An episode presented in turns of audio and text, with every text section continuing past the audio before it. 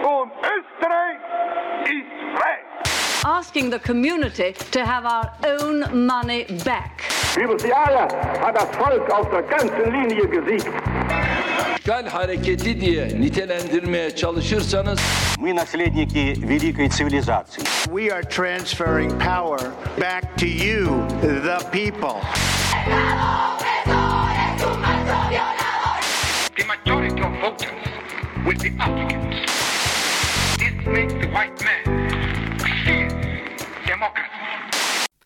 Hallo und willkommen bei Demokratie, dem Podcast über Demokratie und Krise von Nicole Töni und Steffi Jahn. Hallo. Ja, genau, da sind wir wieder. Und dieses Mal geht es bei uns ums Thema Parteien. Ein großes Thema momentan in der Politik und wenn es auch immer wieder um politische Krisen und Demokratiekrisen geht, sind ja ähm, das sogenannte Sterben der Volksparteien. Ähm, und ja, das wollen wir uns heute einfach einmal anschauen. Gibt es das denn wirklich? Sterben diese Volksparteien? Was ist überhaupt eine Volkspartei? Und ähm, erstens, sind die in einer Krise und woran erkennt man das denn? Also wie geht es unseren großen Parteien in Deutschland und Österreich und vielleicht auch irgendwo anders? Genau, und nicht zuletzt auch, was bedeutet diese Krise der Volksparteien oder das drastischer formuliert Sterben der Volksparteien für unser gesamtes Parteiensystem und warum ausgerechnet Populismus? Ist das das große Heilmittel? Genau. Aber wir greifen uns schon wieder selbst vor, weil die Sache mit dem Populismus, hm, da kommen wir vielleicht ganz am Schluss nochmal drauf. Zunächst einmal würde ich sagen, überlegen wir uns mal, was ist denn eigentlich eine solche Volkspartei? Ich finde ja den Begriff Volkspartei immer ein bisschen schwierig. Das hängt vielleicht auch damit zusammen, dass der Begriff Volk im Deutschen etwas, naja, eine nicht ganz unproblematische Geschichte hat. Ähm, aber im Grunde genommen, glaube ich, geht es ja eigentlich darum, dass ich eine Partei habe, die das gesamte Volk ansprechen will. Also die im Gegensatz zu zum Beispiel einer grünen Partei, die ja eine gewisse mh, ideologische oder zumindest eine gewisse ähm, thematische Ausrichtung hat ähm, und vor allem eben sich um grüne Themen, um Ökologie, um Klimaschutz und so weiter kümmert, hat ja eine Volkspartei so ein bisschen den Anspruch, dass sie mh, für alle was dabei hat. Genau, also man kann sich ja das Ganze ein bisschen mit einer wirtschaftlichen Analogie vorstellen. Man kann sich vorstellen, du bist jetzt ein Startup und du generierst deinen Musterkunden und dein Musterkunde ist ähm, Mitte 40, männlich und fährt E-Bike. Ungefähr sowas wären die Grünen in der Parteienlandschaft. Und dann gibt's große Unternehmen, da ist einfach für jeden was dabei. Da gehst du in den Laden und du wirst auf jeden Fall etwas finden, das dir zusagt. Egal wer du bist, was du, was du machst und wie groß dein Portem Portemonnaie ist. Ähm, Im Englischen übrigens der Begriff Catch-all-Parties, der ist vielleicht ein kleines bisschen angenehmer als diese Volkspartei, dieser Begriff Volk. Genau, die Catch-all-Party, die versucht, alle irgendwie einzufangen und mitzunehmen auf ihren politischen Werbezug. Genau, und was ganz wichtig ist bei diesen Catch-all-Partys ist eben auf der einen Seite das Ideologiefreie, was wir schon erwähnt haben, also dieses ja, man ist in der Mitte, man hat für alle etwas und auf der anderen Seite auch dieses betont Staatstragende, also eine Volkspartei oder eine Catch-all-Party, die handelt irgendwo mh, im Interesse der Allgemeinheit, vertritt irgendwo die Allgemeinheit, möchte das Allgemeinwohl, wie auch immer das ausgestaltet sein kann. Aber das ist das, das man einer Catch-all-Party dann immer auch mit unterstellen muss, also das Staatstragende für mich ist das immer so eine Sache von ähm, Selbstverständnis, dass man nicht unbedingt die täglichen aktuellen brennenden Titel unbedingt äh, allen hinterherhecheln muss, sondern dass man im Prinzip so eine größere Idee davon hat, wie der Staat und wie die Gesellschaft funktionieren soll. Ich glaube, das ist das, was du auch mit Staatstrag meinst. So ein, so ein, wir kümmern uns eben nicht nur um bestimmte Gruppen oder um bestimmte Themen, sondern wir äh, schauen, dass wir das große Ganze im Blick haben, so wie es in anderen Ländern vielleicht ähm, Institutionen wie ein Königshaus gibt, was sich um sowas eher kümmern soll. Also den, den Konnex zwischen Volkspartei und Königshaus, da stellt es mir wiederum die Fußnägel auf, so als Österreicherin. Ähm, das, das, äh, da möchte ich ein bisschen Abstand nehmen. Aber grundsätzlich hast du natürlich absolut recht. Also grundsätzlich geht es bei diesem Begriff staatstragend halt einfach darum, dass bestimmte Aussagen, ähm, die halt sehr, sehr kontrovers oder sehr, sehr ja, spaltend für die Gesellschaft sind, die wird man eher nicht von Mitgliedern einer ausgesprochenen Volkspartei hören. Also so ganz, ganz schlimme Ausländer raus Slogans oder sowas, die wird man von einer Volkspartei nicht hören. Woran erkennen wir denn dann, dass diese Volksparteien vermeintlich in einer Krise sind? Was, was, was haben wir denn da so an Anhaltspunkten? Jetzt könnten wir ja sagen, wir haben uns das einfach nur ausgedacht und denen geht super gut. Die haben es halt gemütlich in ihren Parteilagern momentan. Dazu haben wir uns ein paar Zahlen rausgesucht und ähm, fangen wir in Deutschland vielleicht an. In Deutschland ist es so, dass noch in den 70er Jahren die beiden großen Volksparteien, also SPD und CDU, CSU, insgesamt auf über 90 Prozent der Wählerstimmen gekommen sind. Also gemein, äh, kombiniert das Ergebnis beider. Mittlerweile sieht die Sache anders aus. Ich glaube, das hat man auch in Tirol mitbekommen, dass es da nicht mehr alles so gut ausschaut. Also vor allem in den letzten Jahren in, in der Diskussion war ja die SPD mit ihrer ähm, sowohl Führungskrise im Sinne von, dass man einfach keinen ähm, ja, Kandidaten mehr findet, auf denen sich die ganze SPD einigen kann. Es gibt Spaltungen, es gibt, es gab ja dann äh, letztes oder vorletztes Jahr diese große Tour mit den verschiedenen ähm, Führungspaaren, die sich da in ganz Deutschland vorgestellt haben. Das ist die eine Seite der Medaille. Insbesondere ist da ja auch immer wieder die Rede davon, dass diese Krise der Sozialdemokraten spätestens mit der Regierung Schröder ausgelöst wurde, mit den Harzreformen, mit den Sozialreformen, die halt ähm, im Kern eigentlich, zumindest wird ihnen das gern vorgeworfen, nicht mehr das sind, was Sozi wofür die Sozialdemokratie stehen sollte. Also im Kern keine Politik mehr für diese sogenannte Arbeiterklasse. Ob es die nun noch so gibt oder nicht, ist eine andere Frage. Und dann haben wir auf der anderen Seite natürlich die CDU, die ebenfalls vermehrt mit Stimmenverlusten zu tun hat, also ähm, in den einzelnen Ländern ohnehin. Und auch wenn die Frau Merkel jetzt seit vielen, vielen Jahren wie viele sind es denn mittlerweile? Fast 20, oder? Es dürfte in die Richtung gehen. Ich habe es ehrlich gesagt nicht ganz genau am Radar. Auf jeden Fall mehr als 15. Mhm. Und obwohl Frau Merkel das Ganze jetzt seit 15 Jahren äh, schön aus dem Kanzleramt steuert, ähm, hat ja die CDU, das hat man in den letzten Wahlen gesehen, zunehmend Probleme, Koalitionspartner zu finden. Also auch in, auf Länderebene läuft das Ganze vermehrt eben auf diese großen Koalitionen zwischen CDU und SPD raus, einfach weil die ähm, für die klassischen Koalitionen in, in, der deutschen Politik, also CDU und FDP und äh, SPD und Grün, meistens äh, die Stimmen der großen Parteien mittlerweile nicht mehr reichen oder man dann so umgekehrte Verhältnisse hat wie in Baden-Württemberg, wo dann plötzlich die Grünen das Ganze anführen.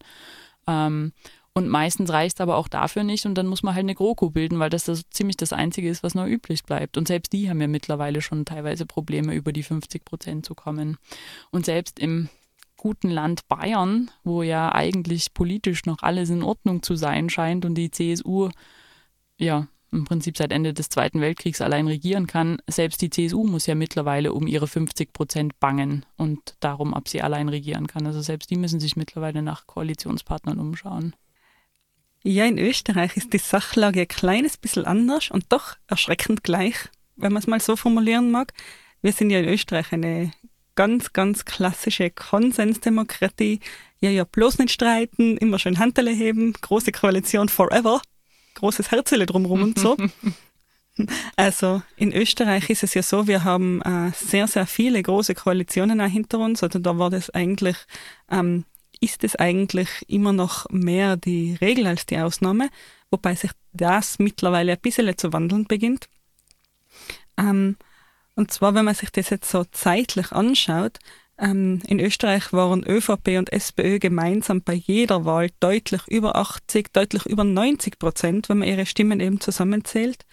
Ähm, und daneben ist nicht viel aufgekommen. Ähm, ein kleines bisschen FPÖ, oder VDU, wie das dann ganz am Anfang noch geheißen hat. Ähm, und da war sonst nicht viel. Ja, und dann ähm, kommt, kommt, kommt das Ende der 80er Jahre und dann kommt äh, 1990 so richtig ähm, ein wirklich, wirklich drastischer Einschnitt für die ÖVP. Da rutschen sie nämlich äh, unvermittelt von weit über 40 Prozent auf gute 30 Prozent ab. Also die verlieren da innerhalb von einer einzigen Wahlperiode dermaßen massiv stimmen, dass natürlich innerhalb von der ÖVP Krisenstimmung herrschen muss. Währenddessen bleibt die SPÖ mit ihren Stimmen annähernd gleich, verliert auch, aber verliert bei weitem nicht so viel. Und das ist dann ein Trend, der sich so ähm, bis 2010 fortsetzt eigentlich. Ähm, es geht mit den Stimmenanzahlen geht's für beide Parteien bergab. Die ÖVP hat aber immer etwas weniger Stimmen als die SPÖ. Das ist etwas, das, das man vielleicht nicht vergessen sollte. Also diese ganze Krise der Volksparteien, die hat zunächst als allererstes hat die mal die ja, in Deutschland würde man Christdemokraten sagen, in Österreich die ÖVP, also hat eben Mitte rechts zuerst getroffen und dann erst die Sozialdemokratie. Das heißt, also Mitte rechts hat da schon jetzt ein paar Jahre länger Zeit gehabt, das Ganze zu verarbeiten, sage ich mal. Jedenfalls, der Rest ist Geschichte, wie man so schön sagt in Österreich. Ähm, für beide Parteien geht es eben stetig äh, bergab von den von die Wählerzahlen her. Ähm, die ÖVP überholt die äh, SPÖ noch genau ein einziges Mal, und zwar ähm, im Jahr 2002, also das Kabinett Schüssel, da schießen sie von 27 auf ungefähr 42 Prozent hoch, die ÖVP. Ähm, ja, davor war die erste Koalitionsregierung mit der FPÖ. Das heißt, ähm, ja, die Partei rutscht in diesem Sinne weiter nach rechts. Da ist die ÖVP also in dem Moment schon am Lösungen finden, Lösungen suchen. Ähm, und parallel zu diesem ganzen äh, System wächst ähm, eben die FPÖ. Also die legt ähm, einen steilen Aufstieg hin, eben äh, auch in den 90er Jahren bis in 1999 gleich auf mit der ÖVP ist. Äh, also bei etwas unter 30 Prozent dann zu liegen kommt. Ja, dann BZÖ, Abspaltung, steiler Absturz, ein Auf und Ab für die FPÖ. Aber mittlerweile sind wir in Österreich auch beim ja, drei Parteien System angelangt, drei Parteien, die annähernd gleich viele Stimmen bekommen. Und ja, was, was da vor allem auffällt, ähm, ist, dass wir einfach Deutschland wiederum um gut zehn Jahre hinterherhinken. Also bei uns in Österreich hat dieser ganze, ähm, diese ganze Krise der Volksparteien einfach zehn Jahre später begonnen wie in Deutschland. Und sie hat sich eigentlich eben ähnlich, aber auch anders geäußert. Also dieses Abnehmen der Wählerzahlen natürlich und auch dies, der Vertrauensverlust in die Volksparteien, auch das ist passiert. Die schrumpfenden Mitgliedszahlen, ähm, das Älterwerden von den Wählerinnen und Wählern, also junge Leute wählen nicht mehr die großen Volksparteien, sondern eben die Wähler werden immer älter. Das alles ist, ist analog passiert. Was in Deutschland halt in, im Gegensatz zu Österreich auffällt, ist, ähm, ja, wir hatten die FPÖ und ja, auch eine grüne Partei gab es bei uns, aber die hat sich ganz anders entwickelt als wie in Deutschland. Ihr habt immerhin die 68er Bewegung gehabt in ganz einem anderen Ausmaß als wir. Ja, bei euch sind die Grünen, und zumindest haben wir das im Vorfeld mal ein kleines bisschen so unter uns diskutiert gehabt, bei euch sind die Grünen auch ganz eine andere Partei als bei uns. Ich glaube auch, dass die deutschen Grünen nicht, also zum einen da deshalb, weil sie eben aus dieser 68er Bewegung und auf eine gewisse Art und Weise damit auch als eine Protestpartei ins, ins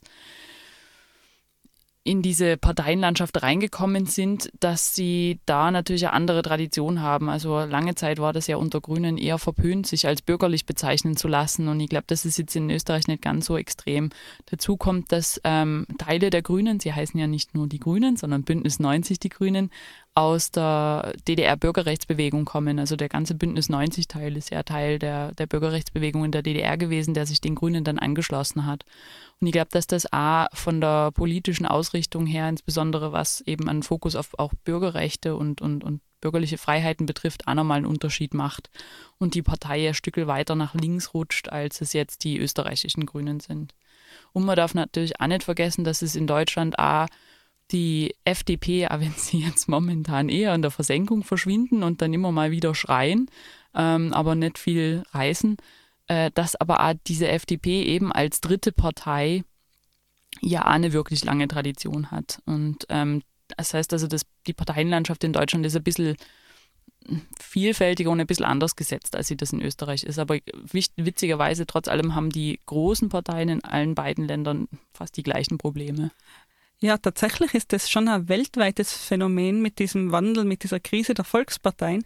Aber Österreich ist halt eben nochmal ein Spezialfall, weil ja, bei uns scheint es momentan ähm, Alternativen zu den Volksparteien so in, in großem Maßstab nur von, vom rechten Rand zu geben, während es in Deutschland doch so klingt, als gäbe es auch ähm, an, am linken Ende des Spektrums etwas. Das stimmt, das stimmt. Aber die deutsche äh, Linke hat ja eine alte Tradition, was die Zerspaltung und Zersplitterung betrifft. Ja, nicht unbedingt nur. Ich habe mir ja jetzt gestern so ein bisschen beim Surfen auf Wikipedia bin ich auf ähm, die außerparlamentarische Opposition gestoßen. Das war so, äh, ich weiß nicht, Mhm. kennst du die? Ja, Die die APO, das war eine große Geschichte zur ersten, während der ersten GroKo in den 70ern, frühen 70ern, glaube ich, oder? Ja, genau, die sind aus der 68er Beweg Bewegung hervorgegangen und zu großen Teilen waren die Akteure, die damals dort involviert waren, dann später auch bei den Grünen beteiligt. Bei den Grünen und bei der RAF, ohne dass, die beid, dass ich die beiden jetzt in einen Topf schmeißen möchte. Ah, die RAF lassen wir jetzt mal in der Versenkung verschwinden. Aber daran sieht man eigentlich, glaube ich, ganz gut, dass die Grünen in Deutschland eben aus einer völlig anderen Tradition wirklich kommen und eben ähm, da natürlich auch äh, eine, eine andere, sage ich mal, eine andere Weltsicht auch dahinter steht. Ähm, das heißt also, dass diese Parteien wirklich auch äh, ursprünglich aus so einer Idee von, wir müssen etwas ändern an diesem, an diesem schön aufgeteilten Nachkriegsdeutschland, in dem es allen so gut geht und die SPD und die CDU haben äh, ja, was haben wir vorhin gesagt, gemeinsam über 90 Prozent in den Wahlergebnissen, die haben halt einfach gesagt, das funktioniert doch so nicht. Und die, diese außerparlamentarische Opposition war ja eben auch die Idee, wir haben keine Opposition im Parlament drinnen, weil wir einfach auch die Parteien nicht haben, die das tragen. Deshalb müssen wir unsere Opposition als gute Demokraten eben außerhalb des Parlaments zum Ausdruck bringen und außerhalb des Parlaments uns, uns engagieren. Ja, das ist ein schöner Gedanke. Und in Österreich haben wir ja die Opposition noch viel weniger gehabt, weil ja beide Großparteien dann auch noch eine ultra riesig große Koalition äh, sehr oft gebildet haben. Da war es dann eigentlich noch viel schlimmer, nur dass ähm, sich in unserem Fall unsere 68er Bewegung hat sich ähm, in einigen wenigen oder eigentlich einer Aktion erschöpft, die dann zur Folge gehabt hat, dass die handelnden Akteure oder zumindest ein Teil der handelnden Akteure nach Deutschland hat fliehen müssen. Was war das? Das war die sogenannte Uni-Ferkelei, wird das dann in den, ist das damals in den Medien so etwas äh, herablassend äh, tituliert worden. Da haben sich einige Künstler in einem Hörsaal ähm, ja etwas verächtlich über den österreichischen Staat, über Symbole von Staatlichkeit geäußert. Also eher auf der damals sehr, sehr radikalen Seite. Die haben zum Beispiel ähm, ja, über der österreichischen Flagge ähm, gehockt und ihr Geschäft verrichtet. Die haben die Bundeshymne absingend ähm, onaniert, solche Dinge. Ähm, also das war schon eher ähm, symbolisch auf der drastischen Seite, war aber nichts, nichtsdestotrotz auch ähm, eine künstlerische Aktion und schon auch gedacht als Kritik an genau diesem festgefahrenen staatlichen System, das immer nur dieselben äh, Parteien an die Macht spült. Ähm, tatsächlich war es dann aber so, dass ähm, die handelnden Personen, also einige Leute, die dabei waren, dann ähm, angeklagt worden sind und auch zu teilweise, also zwei Personen sind zu unbedingte Haftstrafen verurteilt worden und einer dieser zwei ist dann eben nach äh, Berlin geflüchtet. Ja, und das war dann das Ende vom Lied in Österreich. Da wusste man dann, ja, mit den Großparteien legst du besser nicht an. Gut, ich glaube aber, so eine Aktion würde wahrscheinlich auch heutzutage noch äh, für gewisse Wellen sorgen. Gewisse Wellen ja, aber unbedingt ähm, Abbrechen aller Brücken in Österreich und Flucht nach Berlin vielleicht nicht mehr.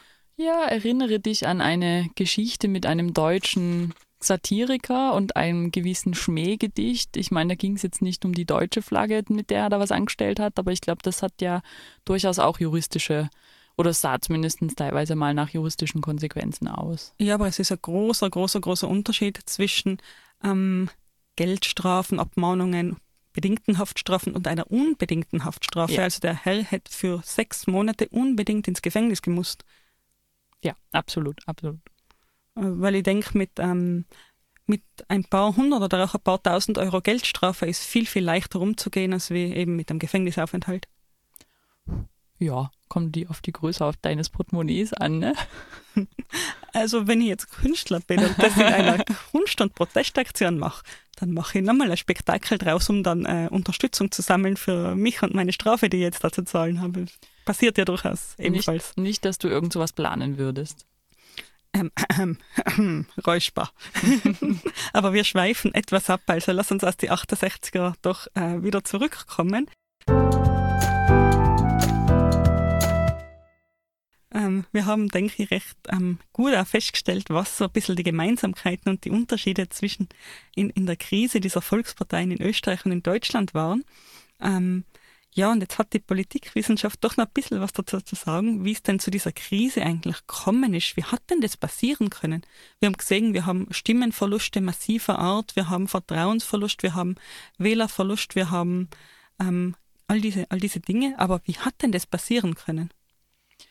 Ja, also ich glaube, ein relativ deutlicher Punkt, ähm, der zumindest mir relativ schnell hm, klar war, als ich mich mit dem Thema ein bisschen auseinandergesetzt hat, war, dass ähm, man natürlich immer die Gefahr hat, wenn man zwei so große Parteien hat, die halt so einen, so einen Anspruch haben, dass sie äh, die Gesellschaft insgesamt prägen wollen und führen wollen und eben auch so einen gemeinsamen, so ein, so ein aufs Allgemeinwohl schauen, dass die sich dann relativ schnell sehr, sehr ähnlich werden. Also es ist, äh, ich meine, sie schauen sich ja die gleiche Gesellschaft an. Das heißt, es wird zwar noch so ein paar kleine Unterschiede geben, aber im Grunde genommen ähm, sind so die meisten brennenden, wichtigen Fragen sind ja geklärt. In welcher Art von Wirtschaftssystem wollen wir leben? In welcher Art von von Sozialsystemen wollen wir leben. Und ja, da kann es, da gibt es bestimmt immer wieder Details, über die gestritten wird, aber das sind halt genau das, das sind Details. Und die sind letztlich ja für mich als Wähler erstens nicht so wirklich unbedingt spannend, außer es geht jetzt um radikale Änderungen wie,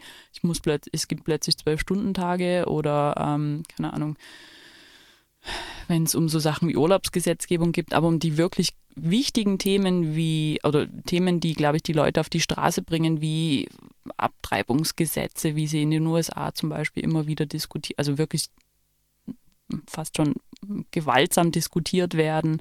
Ähm, so Sachen wie, wie Schwulen-Ehe, so Sachen wie, oder zumindest eine gewisse Akzeptanz für Minderheiten.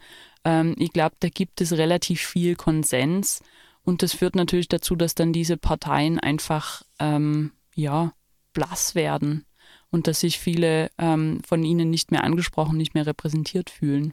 Also einmal blass im Sinne von, ich habe eigentlich keine Unterscheidung mehr, ist das jetzt, F ist es jetzt SPÖ oder ÖVP oder CDU oder SPD, weil die machen irgendwie das Gleiche und gleichzeitig, gleichzeitig führt es zu diesem klassischen, oh ja, es ist ja sowieso egal, ob ich zum, zum Wählen gehe, weil die machen eh alle, was sie wollen und es macht ja keinen Unterschied. Ja, genau, das ist, das ist genau dieser, dieser Verlust von eigentlich dem Kern irgendwo, der die Partei ausmacht, so diese, diese, dieses zu viel an Konsens. Ja, man einigt sich gemeinsam auf so Dinge wie Sozialabbau, auf Privatisierung, auf Sparpolitik. Und genau das ist es, das dann ein Teil von der Bevölkerung eben außen vor lässt. Äh, speziell eben einkommensschwächere Schichten oder Leute in prekäre Situationen, ähm, denen ist eben nicht gedient, wenn wiederum privatisiert wird, wenn eben wieder über Hartz IV gesprochen wird, wie man das denn noch mehr verschärfen könnte. Ähm, das heißt, die Volksparteien haben auf der einen Seite, sie sind immer mehr zur Mitte gerutscht und haben aber einfach so viel Raum offen lassen, haben so viel, so viele ähm, Leute eigentlich verloren dadurch, dass sie eben sich so sehr in der Mitte positioniert haben. Ja, und ich glaube, was auch noch einen riesen, einen riesen Unterschied macht, das habe ich vorhin schon mal kurz anklingen lassen, ist, dass man ja nicht mehr diese klassischen Aufteilungen hat, wie man sie, oder diese klassischen Kernzugehörigkeiten, ähm, wie man sie zur Gründung dieser Parteien hatte. Also es, die Frage ist wirklich, gibt es noch eine klassische Arbeiterschicht? Gibt es noch eine klassische Arbeiterklasse, für die die SPÖ oder die eben die SPD ursprünglich mal standen?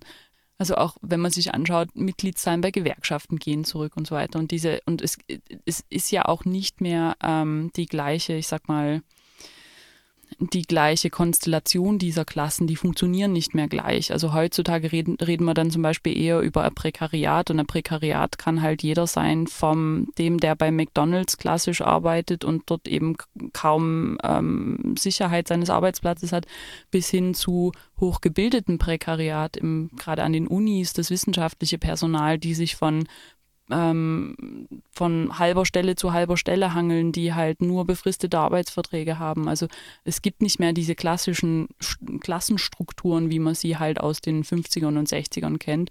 Und bei der ÖVP habe ich genau das gleiche Problem. Da geht es nicht um Klasse, da geht es um Religion und auch das nimmt halt einfach ab. Und dieser christliche Kern ähm, ist, glaube ich, heutzutage einfach nichts mehr, womit man Wahlen gewinnen kann. Das ist nichts mehr, womit man die Leute festhalten kann. Ja, genau dieses individualisierter Werden von der Gesellschaft. Also spätestens seit, die- seit den 1970er Jahren ist es ja durchaus so, dass man das Gefühl hat, als Kind nicht mehr denselben Beruf ergreifen zu müssen wie das Elternteil, dass man nicht mehr das Gefühl hat, eine Sache zu lernen und dann das restliche Leben in diesem Beruf verbleiben zu können. Also dieser Wandel, ähm, der wird irgendwie, der durchdringt alle Gesche- Gesellschaftsschichten sozusagen. Wir werden alle eben individualisierter. Die Zugehörigkeiten sind dann immer klar. Ich komme nicht als Kind eines Landwirtes auf, der, auf die Welt und bin mein Leben lang ÖVP-Wählerin, weil Bauern so toll sind. Ähm, oder ich bin religiös und bin aus demselben Grund dann ÖVP-Wählerin, weil äh, nur diese Partei meine religiösen Interessen vertritt.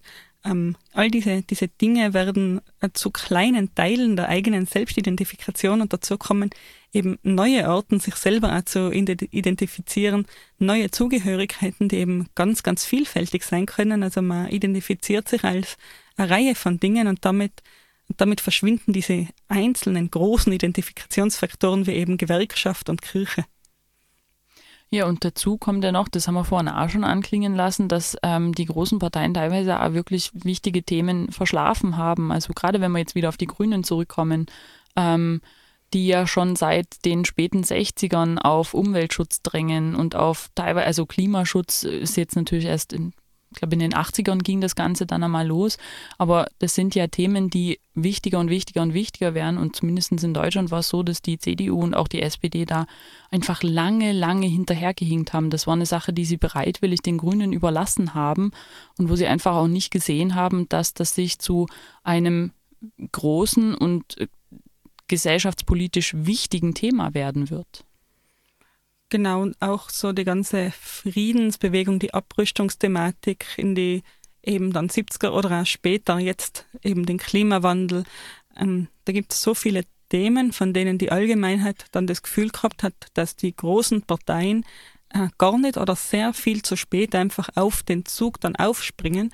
Ähm, und aus anderer Perspektive, wenn wir jetzt einmal aus einer etwas rechteren Perspektive gehen, dann ist auch das Thema Migration von den großen Parteien ähm, nicht angesprochen worden, ähm, erst zu einem Zeitpunkt, als das, als das der rechte Rand gemacht hat. Also da ist wiederum dieses äh, Verschlafen von Themen den Volksparteien eigentlich vorzuwerfen.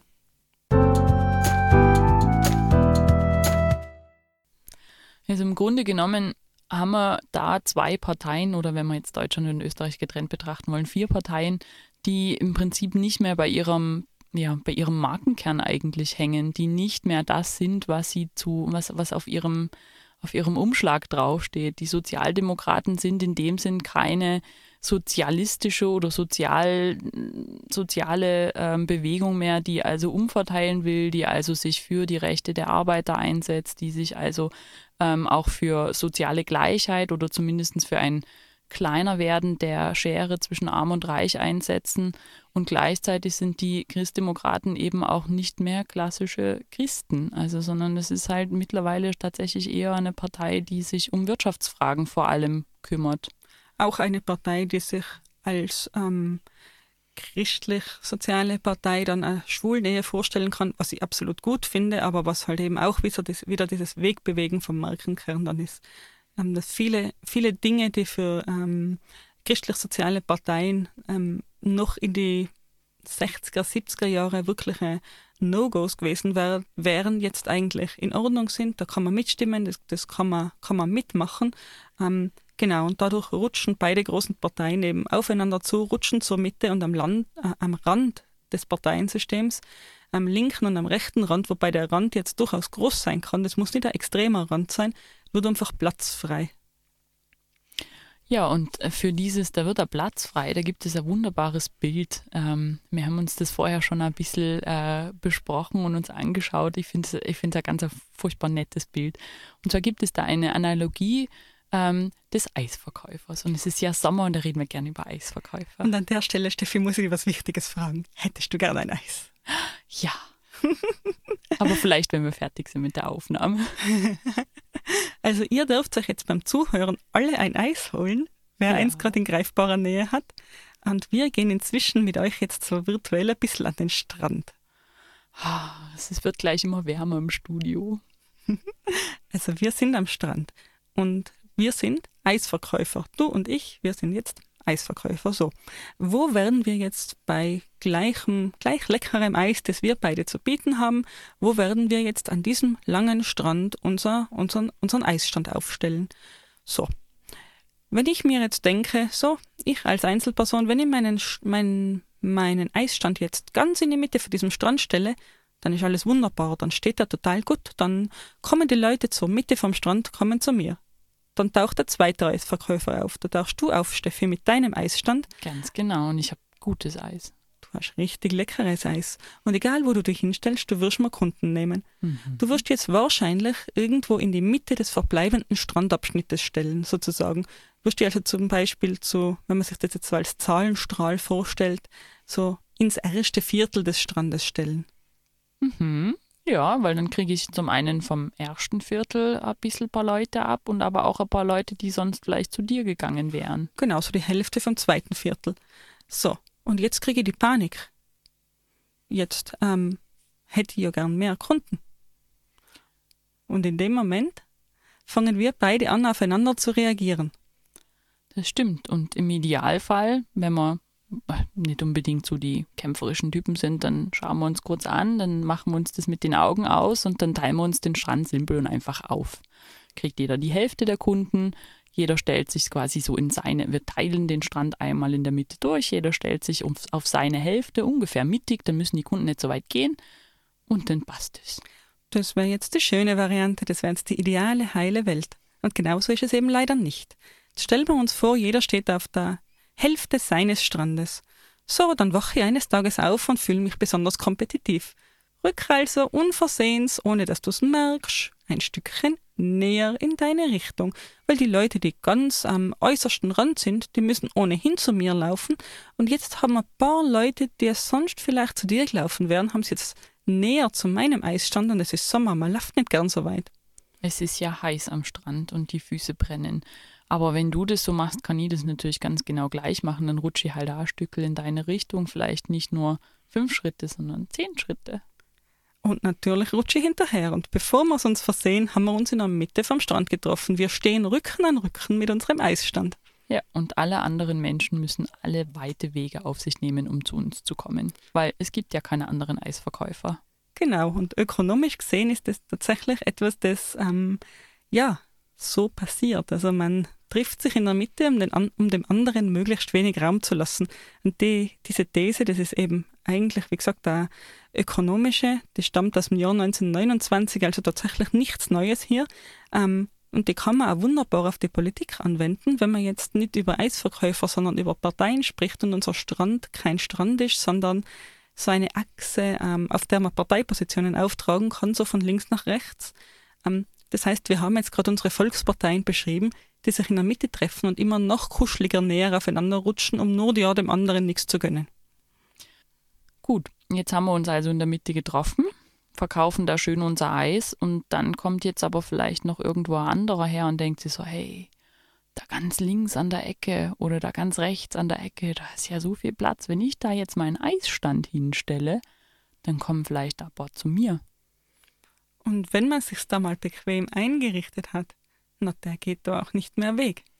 Genau, und schon einmal eine dritte Partei und die macht das Ganze jetzt natürlich wieder ein bisschen komplizierter, weil wenn ich da jetzt rechts einen Picken habe und du links niemanden Picken hast, dann ist das für mich natürlich blöd. Dann schaue ich natürlich, dass ich eventuell gegebenenfalls wieder Stückel zurückrutsche. Das heißt, es verschiebt sich alles so ein bisschen. Genau, und in diesem Moment müssen wir ein bisschen auf eine Schwäche von dem Modell zu sprechen kommen. Das Modell ist ja rein ökonomisch. Das heißt, ähm, wenn eine Partei rein nach dem Gesichtspunkt handelt, wie sie ihre Stimmen maximieren kann, dann trifft es eben absolut zu, dieses, dieses Rutschen zur Mitte. Dann gibt es aber eben auch Parteien, die ähm, stärker ideologisch geprägt sind, die bestimmte Positionen nicht aufgeben wollen, äh, egal wie viele Stimmen ihnen das kostet oder bringt.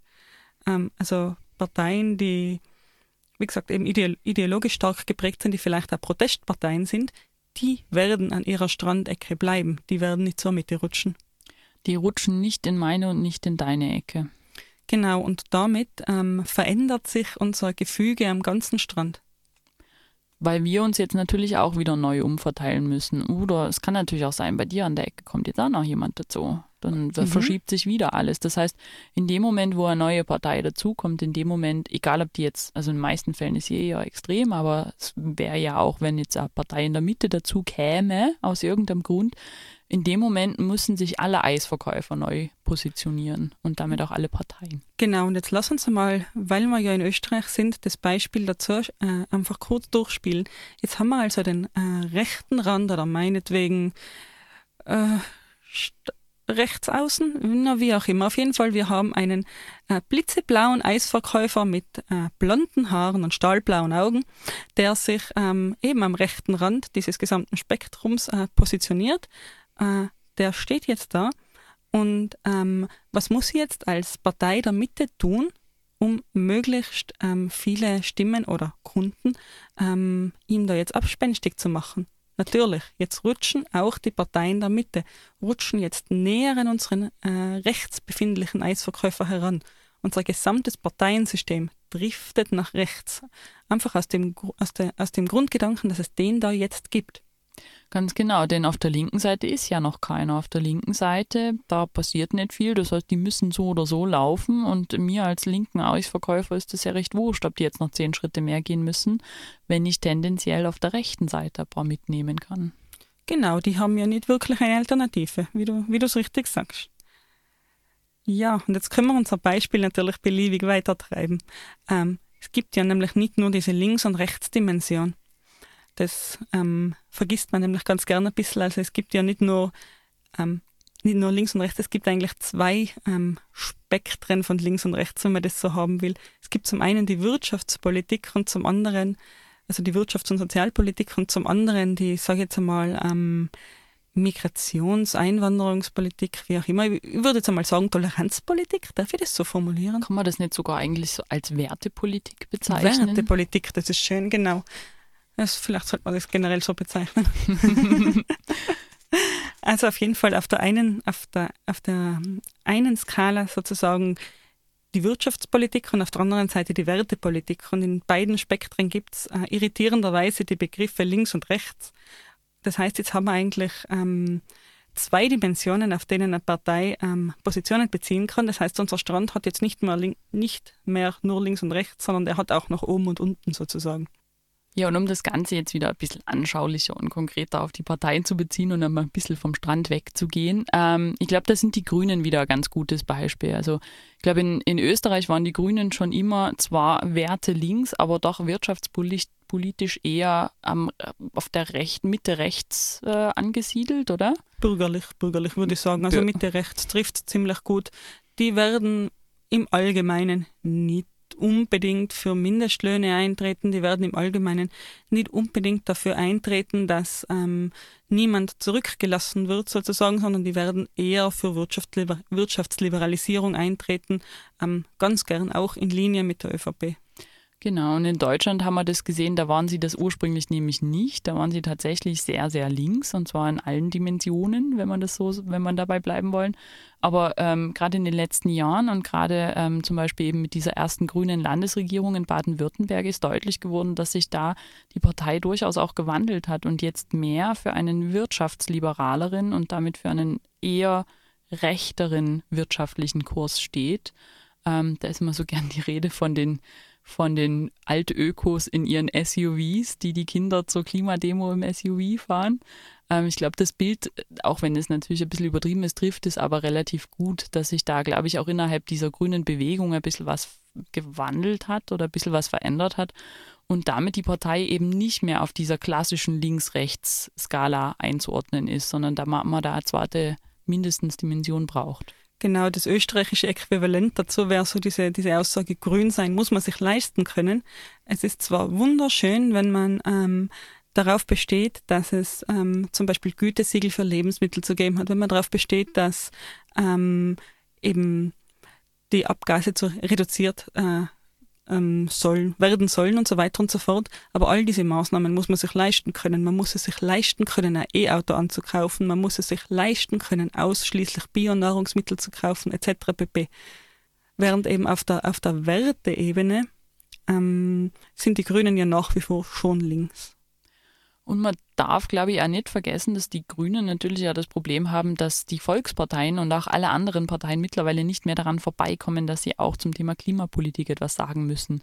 Selbst eine AfD, die ja, ähm, ja durchaus sehr, sehr fragwürdige Dinge in ihrem Parteiprogramm stehen hat, hat aber einen Satz zum Klimawandel im Parteiprogramm stehen. Die stehen, da steht zwar bei ihnen drinnen, dass das alles nicht stimmt und alles nichts ist und alles nicht so tragisch ist, aber auch die AfD als ja ähm, schon eine sehr ja, einseitige, äh, ideologisch einseitig geprägte Partei ähm, fühlt sich offensichtlich äh, genötigt, zu diesem Thema eine Äußerung zu treffen. Genau, aber eben das eigentlich Spannende ist, dass äh, mit dem Aufkommen von den Grünen haben nach und nach die großen Parteien alle eben auch ein Standing im The zum Thema Ökologie entwickelt. Plötzlich war ähm, der saure Regen auch einmal irgendwann für die ÖVP ein Thema und dass wir den verhindern müssen. Mhm. Und damit ist, haben die Grünen natürlich ein ähnliches Problem oder haben zumindest Teile der Probleme der, der äh, Volksparteien auch schon wieder dabei, nämlich was mache ich mit meinem Markenkern, wenn der plötzlich von allen anderen auch aufgegriffen wird? Was, wie kann ich mich neu positionieren? Muss ich mich neu positionieren? Und wie kann ich mich dann wiederum von den anderen abheben? Genau, und das einfach auch nochmal, um, um zu verdeutlichen, das, was wir mit dem Strandbeispiel schon sagen wollen, keine Partei steht ja für sich alleine da. Also man kann sich als Partei alles Mögliche überlegen, aber es ist genauso wichtig, was der politische Gegner tut, es ist ein Parteiensystem. Eine Partei alleine hm, ist es halt nicht. Ja, die Frage ist, was, was machen jetzt unsere Volksparteien mit dieser Krise? Hm, wie geht man jetzt damit um? Also ein Teil haben wir ja schon gesehen, das gesamte Parteiensystem rutscht in eine bestimmte Richtung. Ähm, die Mitte weicht sich in einem gewissen Sinne auf. Volksparteien ähm, versuchen sich neu zu positionieren. Aber was passiert denn sonst noch? Ja, ich glaube, was relativ deutlich ist, was wir auch schon angesprochen haben, ist, dass die Partei selber innerhalb der Partei, dass es da zu Machtkämpfen und zu Flügelkämpfen kommt. Also dass ähm, ja, man sucht nach einem Ausweg, sucht nach einer neuen Ausrichtung und das hängt eben dann in den, oder das führt in den meisten Fällen dann dazu, dass sich verschiedene Flügel untereinander, ich will jetzt nicht sagen bekämpfen, aber dass es eben diese, diese, diese, diese Aufspaltungsbestrebungen zum Teil dann eben gibt. Genau, dass man sich immer schwerer eigentlich auf eine, auf eine Parteilinie einigen kann, immer schwerer auch auf einen Spitzenkandidaten einigen kann.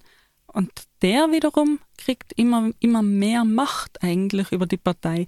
Der Spitzenkandidat selber wird ein bisschen zum Ersatz fürs Programm. Wenn wir euch schon inhaltlich nichts Neues geben können, dann geben wir euch wenigstens einen wunderhübschen Typ mit agilen Ohren und Kurzhaarfrisur. Na, ich glaube, was da auch ein bisschen mit drinnen steckt, ist halt die, die komplette Verunsicherung der Partei. Also dieses, wir wissen alle nicht so richtig, wie wir aus der Krise rauskommen.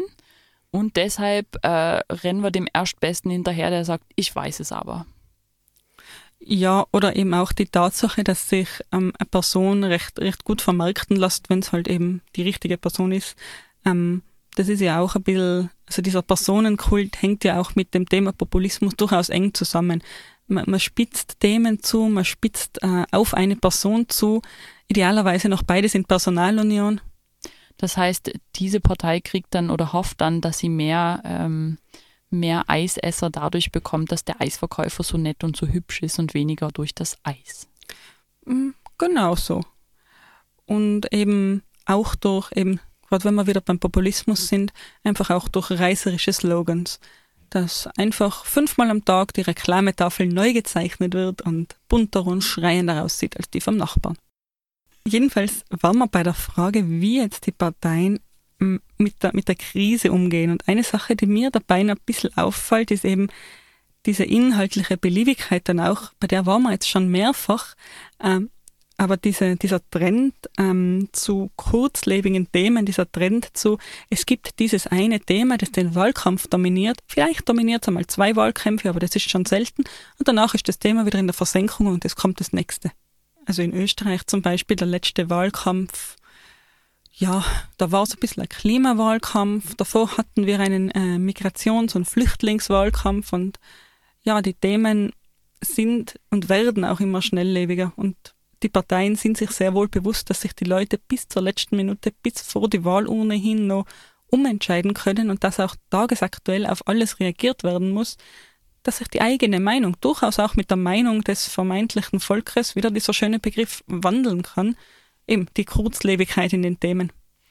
Ich glaube, das kann man, also auch wenn man die US-amerikanische ähm, Situation nicht ganz mit der in Situation in Deutschland und Österreich vergleichen kann, aber ich glaube, das hat man dort im letzten Wahlkampf, diese, insbesondere diese Schnelllebigkeit sehr, sehr gut gesehen, dass da im Prinzip in der einen Woche über ähm, diesen Skandal geredet werden musste und in der nächsten Woche war schon wieder der nächste Skandal da und da war das erste schon vollkommen wurscht und man hat das Gefühl gehabt, dass der Wahlkampf ähm, fünf Jahre gedauert hat, obwohl es am Ende bloß ein paar Monate waren, einfach weil so viel permanent passiert ist und eigentlich nichts wirklich in irgendeiner Form einen Einfluss hatte. Also es ist nie zu einer ernsthaften Diskussion zum Beispiel zum Thema ähm, Frauenfeindlichkeit in der Politik gekommen, sondern das waren immer so Schlagworte, immer so kurze Skandale und kaum fing das Ganze mal an, kam schon wieder das nächste. Ich meine, das hängt mit Sicherheit auch mit dem, der Person von Donald Trump zusammen, aber diese Schnelllebigkeit und auch insbesondere dieses, wir müssen sofort auf alles reagieren, hängt, glaube ich, also ein bisschen mit ähm, der Medienlandschaft zusammen mit der Tatsache, dass momentan halt einfach Informationen sofort zur Verfügung stehen. Genau, und das alles bedingt eben diesen, diesen viel zitierten Populismus ja auch. Wenn sich Themen ständig wandeln, dann kann das einzelne Thema auch nicht mehr so sehr in die Tiefe gehen. Das kriegt man ja gar nicht mehr mit als einfacher Wähler. Ähm, wenn das Thema heute aktuell ist und morgen kommt schon ein anderes, na gut, da braucht jetzt dem Thema heute nicht mehr als ein paar Schlagworte. Und genau das hängt dann, glaube ich, also da, da macht es dann, glaube ich, wieder eine Schleife zu den Volksparteien, die dann der Meinung sind, dass sie das eben auch kommentieren müssen und die dann der Meinung sind, dass sie eben genau da einsteigen müssen, weil sie Angst haben, dass sie sonst von den Populisten völlig übergangen werden. Also zumindest kommt es mir immer vor wie Angst. Ja, wobei die Volksparteien selber natürlich schon auch in Sachen Populismus ganz ordentlich mitmischen, meiner Meinung nach. Also die sind da keinesfalls auszunehmen, sondern eher im Gegenteil. Also das scheint schon auch momentan ein Mittel zu sein, dem sich die Volksparteien relativ bewusst bedienen. Also gerade auch in Österreich dieses äh, eben der Populismus, dieses ähm, ja, ähm, Klopfen von einmal großen Sprüchen, von markigen Slogans, von eigentlich inhaltsleeren Hülsen irgendwo, die, die zwar gut klingen, die sich aber in dieser Form nie umsetzen lassen eigentlich. Wenn also unsere Parteien zunehmend zu stimmgenerierenden Apparaten werden für diesen einen Spitzenkandidaten, ähm, wenn sie immer mehr beliebig werden, immer mehr ihren Markenkern verlieren und dafür tagesaktuellen äh, Themen hinterherlaufen, wenn also immer mehr ähm, politischer Raum für Alternativen geöffnet wird sozusagen, ähm, was heißt denn das für uns insgesamt? Was heißt denn das für unsere Demokratie? Was heißt das für unsere Parteienlandschaft? Was heißt das nicht nur für unsere Parteienlandschaft? Ich bin ja gedanklich auch immer noch ein bisschen am Strand. Was heißt es denn für unsere armen Eisverkäufer, wenn da jetzt auf einmal nicht nur die Eisverkäufer sich permanent umstellen müssen, weil immer wieder neue dazukommen? Was macht man denn, wenn da jetzt noch einer dazwischen kommt, der laut brüllend nicht von links oder rechts, sondern von oben auf den Strand kommt und dabei noch so eine lustige Klingel dabei hat und die Leute quasi nicht äh, an einem fixen Platz einsam äh, wartet, dass sie zu ihm kommen, sondern da über den Strand spaziert wie ein lustiger Mann und schreit, ich habe Eis, ich habe Eis, was machen wir denn dann? Eben, die Protestparteien und ja, die kriegen ja auch immer mehr Zuspruch, je nachdem. Und oft ist dieser Zuspruch ja dann mh, mm, auch von kurzer Dauer. Also gerade in Österreich, die Protestparteien, an die ich mich jetzt erinnern kann, da war doch einiges, da ist doch auch einiges passiert, aber die waren sehr, sehr kurzlebig. Die sind ähm, eine Wahlperiode lang waren die mh, mm, ja im Trend, eine Wahlperiode lang waren die auf jedem Wahlzettel, so als Kontrapunkt zu in aller Munde, das ich eigentlich sagen wollte, äh, und dann sind sie wieder weg. Was sind denn die Protestparteien? Wen, an wen denkst du denn da jetzt konkret? Ähm, ich habe jetzt in Tirol zum Beispiel an die Liste Fritz damals gedacht, von Fritz Dinkhauser. Das war ja ein großes Ding bei den Tiroler Landtagswahlen, ähm, wo man ja auch gegen ÖVP-MIF irgendwo vorgegangen ist. Und das hat damals gut funktioniert. Die sind mit, äh, äh, mit Pauken und Trompeten und wehenden Fahnen in den Landtag eingezogen. Das war total toll. Ja, und jetzt, wo sind sie? Also die dümpeln auch irgendwo in der, in der Vergessenheit vor sich hin. In Deutschland ja die klassische Protestpartei, glaube ich, die AfD. Ich meine, jetzt momentan sieht es für sie ja sehr gut aus. Wir können natürlich schlecht beurteilen, wie es in 10 oder 15 oder 20 Jahren ausschauen wird. Mir wäre es jetzt persönlich recht lieb, wenn sie dann wieder weg wären, aber ähm, ich glaube, das ist nicht mein Wunschkonzert, um das es da geht. Ähm, ja, aber genau diese Parteien haben ja eben ähm, zum einen äh, diesen, ja, will ich es Vorteil nennen, sie sind sehr laut. Sie sind vor allem sehr, sehr laut. Sie tun das, ähm, was ähm, vermeintlich tabu ist. Ich glaube, damit, äh, das macht viel ihrer, ihrer Außenwirkung aus, äh, dass sie diese Dinge sagen, die man ja, die man ja nicht mehr sagen darf, wie es jetzt so schön heißt, und damit eben einfach auch ähm, ja, in die Medien kommen. Also ich glaube, dass sich da viel auch äh, die Medienlandschaft und die politische Landschaft sehr viel bedingen und die Medien sich teilweise auch ein bisschen ähm, benutzen lassen. Genau, weil Protestparteien sind ja vor allem auch eines, die sind anders, so wie du es vorhin gesagt hast, der läuft aus einer ganz anderen Richtung, vogelwild, brüllend mit Klingel und keine Ahnung, umgehängten bunten Fähnchen, was auch immer über den Strand. Protestparteien sind vor allem anders und das macht sie ähm, zum willkommenen Ziel für Berichterstattung. Das macht sie bekannter, das macht sie ein bisschen zum bunten Hund und das tragt natürlich zu ihrem Erfolg bei. Also ich denke jetzt zum Beispiel auch an die Piratenpartei, an ja, Leute, die dann definitiv nicht im Anzug ins Parlament kommen, Leute, die definitiv nicht darauf warten, dass ihnen das Wort erteilt wird oder, oder an Leute, die sich nicht an Konventionen halten, äh, an Parteien, die zum Beispiel ihre ähm, parteiinternen Prozesse über Online-Abstimmungssysteme regeln. Solche Sachen. Lustigerweise waren ja in Deutschland auch die Grünen ursprünglich mal eine Protestpartei. Ich weiß nicht, ob du die Bilder kennst, wie Joschka Fischer irgendwie im Jeans ins Parlament gekommen ist und es gab Riesenaufruhr Ende der 70er, Anfang der 80er. Ähm, und wie da seine Kolleginnen äh, im strickend im Parlament in Bonn saßen und sich die äh, althergebrachten CDU-Abgeordneten in ihrem Anzug und Krawatte dann furchtbar, furchtbar aufgeregt haben darüber, wie die doch nur dieses Parlament so äh, diskreditieren können, wenn sie da stricken. ja, genau. Genau das macht den Reiz von Protestparteien aus, so fürs, ähm, für den gemeinen Zuseher.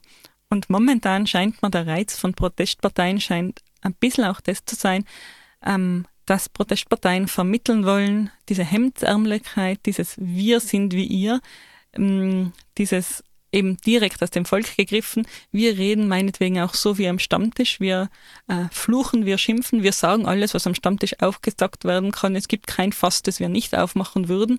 Ähm, genau, das, das wird da zu vermitteln versucht. Und das ist dann egal, ob das ein orangenhäutiger äh, Millionär aus New York ist, der das sagt. Der kommt halt, kann das dann trotzdem irgendwie gut verkaufen, dass er das Ganze ähm, dass er aus dem Volk kommt und das macht, was das Volk will. Und dem Volk, dem vermeintlichen Volk schon wieder dieses hässliche Wort eben nach dem Mund redet oder das sagt, was sich die Graskopferten, wie man in Österreich so schön sagt, natürlich nicht sagen trauen, die ja schon längst den Kontakt zum äh, gemeinen Wähler verloren haben. Und nur dieser eine ähm, Vertreter einer Protestpartei, der hat jetzt diesen Kontakt. Jetzt haben wir das alle so ein bisschen, alle so ein bisschen lustig äh, behandelt, diese Protestparteien und diese, diese Populisten. Aber das ist ja tatsächlich wirklich ein großes Problem für eine Demokratie, wenn dann plötzlich jemand daherkommt und ähm, tut und macht, wie er will und sich eben nicht nach den althergebrachten Regeln verhält und damit ähm, durchaus, damit kann man ja durchaus auch Schaden anrichten. Also wenn ich mir jetzt unseren Oberpopulisten Herrn äh, Trump anschaue, das äh, funktioniert ja momentan wirklich überhaupt gar nicht in den USA. Und äh, es gibt, also jetzt abgesehen davon, ob man mit seiner Politik äh, zufrieden ist im Allgemeinen oder mit seiner, ich möchte es nicht Ideologie nennen, aber mit seinen sonstigen politischen Vorgehen. Aber ähm, die USA sind ganz eindeutig momentan in einer Krise. Ähm, und es gibt da absolut keinerlei äh, Führung durch eine Pandemie, die ja sich im Land ausbreitet wie sonst nirgendwo. Und ähm, da wird es dann halt nicht mehr lustig. Genau, also es gibt bestimmte Grenzen, an die Populisten eigentlich stoßen. Es gibt bestimmte Dinge, mit denen einfach nicht so locker und flockig umzugehen ist, wo eigentlich ein bleibender Schaden angerichtet werden kann.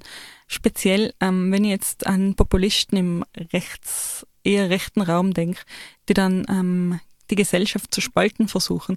Es ist ein riesiger Unterschied, ob ähm, diese populistische Partei, ob die einige wenige Prozent hat oder ob die mh, richtig groß ist, ob diese ob diese Spaltung, die da passiert, eben wirklich vom Rand ausgeht oder ob diese Spaltung, die da passiert, plötzlich irgendwo in der Mitte der Gesellschaft verläuft.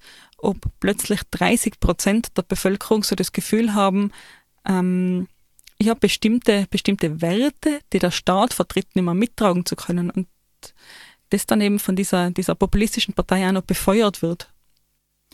Genau, und damit wären wir dann auch schon weiter bei der Frage, was kann denn ähm, unsere Demokratie dagegen machen, wenn jetzt solche schreienden, ähm, ja, klingel, laut klingelnden Eisverkäufer an den Strand kommen und versuchen da alles komplett auf den Kopf zu stellen. Was machen wir denn damit? Wie viel Raum müssen wir denen geben?